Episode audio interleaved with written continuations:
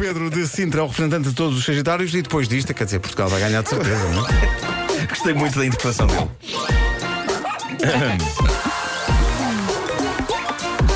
O homem que mordeu o cão. Vou tentar ser rápido, eh, mas tenho muito para dizer. Eh, eh, vou- mas vou ser rápido. Eh, título deste episódio: Tarado na vida real, deprimente nos sonhos.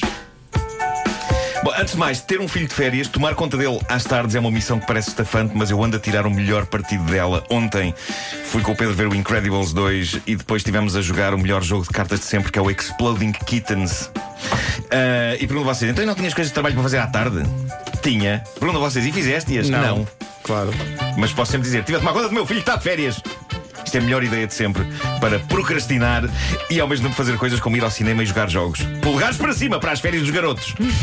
Ao fim do dia tinha 20 mensagens de pessoas a pedir-me coisas de trabalho e eu respondi: estive a tomar conta do garoto.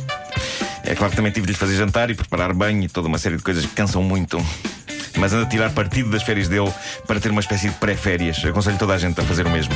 Bom, ah, aqui está uma coisa que eu não sabia que ainda se fazia em 2018. Isto era um tema bastante comum nos primeiros anos do Homem que Mordeu o Cão. Lembro de termos falado várias vezes de tarados deste calibre. Ah, Pedro Ribeiro, deve-se lembrar disto. Indivíduos que montavam câmaras de vídeo em sapatos Sim, sim. para conseguirem filmar Para o conseguir que ver. passava debaixo das saias das senhoras. Eu achava.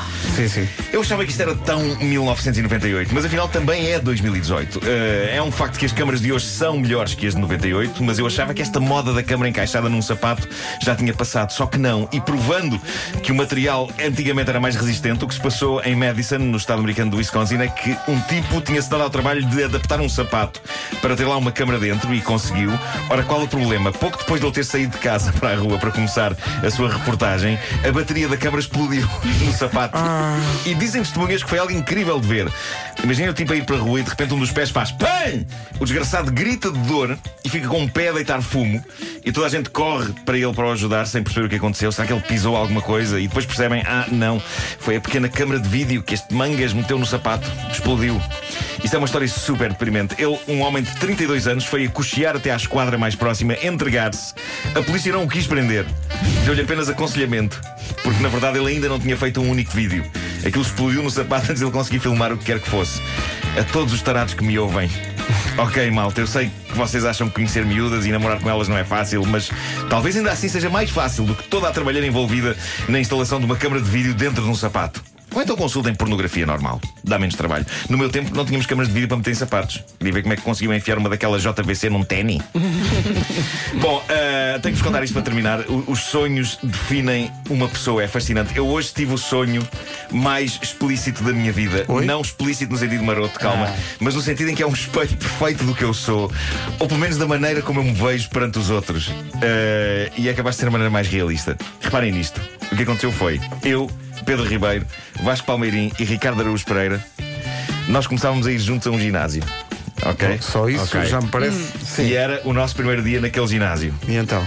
E a primeira memória que eu tenho do sonho é de já estarmos todos nos balneários a vestir o equipamento para começar o treino. E? E vocês os três têm fatos de treino novos impecáveis, iguais uns aos outros. Eh, e quando eu olho para a minha mochila, eu tenho uma coisa de cada nação. A t-shirt nem sequer é de ginástica. Os calções também não. E quanto aos sapatos, eu reparo que trouxe um de cada variedade. Sabes, sabes o que é que é o mais. É que o mais incrível podia- é que podia perfeitamente, perfeitamente acontecer. E vocês estão todos impecavelmente prontos para a ação e eu estou em stress a pensar, "Raios, eu trouxe um sapato de cada variedade, é pá, que pesadelo! Ao mesmo tempo, há um grupo de loucos no balneário. São tipos que vão fazer ginástica, mas que são completamente chalupas. Eu vejo isto no olhar deles. E o incrível é que eles deixam-vos aos três em paz e todos se centram à minha volta, que é o que acontece no mundo real. Se nós estamos num grupo e, e se aparece um sujeito louco à frente no meio da rua, quem é a pessoa do grupo com quem ele vem falar? Eu, sempre. Portanto, este sonho, em todo o delírio que representa, estava a ser super realista, mas conseguiu ficar ainda mais. Vocês já estão à porta de um balneário, prontos para ir para o treino, e estão a dizer-me: Epá, Marco, é sempre a mesma coisa, anda lá, estamos fartos de estar à tua espera. E eu ainda estou a vasculhar na minha mochila, que de repente parece não ter fundo, e não encontro um sacana de um sapato que faça par com qualquer um dos dois sapatos diferentes que eu tenho. E e estão os loucos à minha volta a chegar-me, e de repente percebo que posso não ter trazido o equipamento adequado para a ginástica, mas o que é que eu tenho dentro da mochila?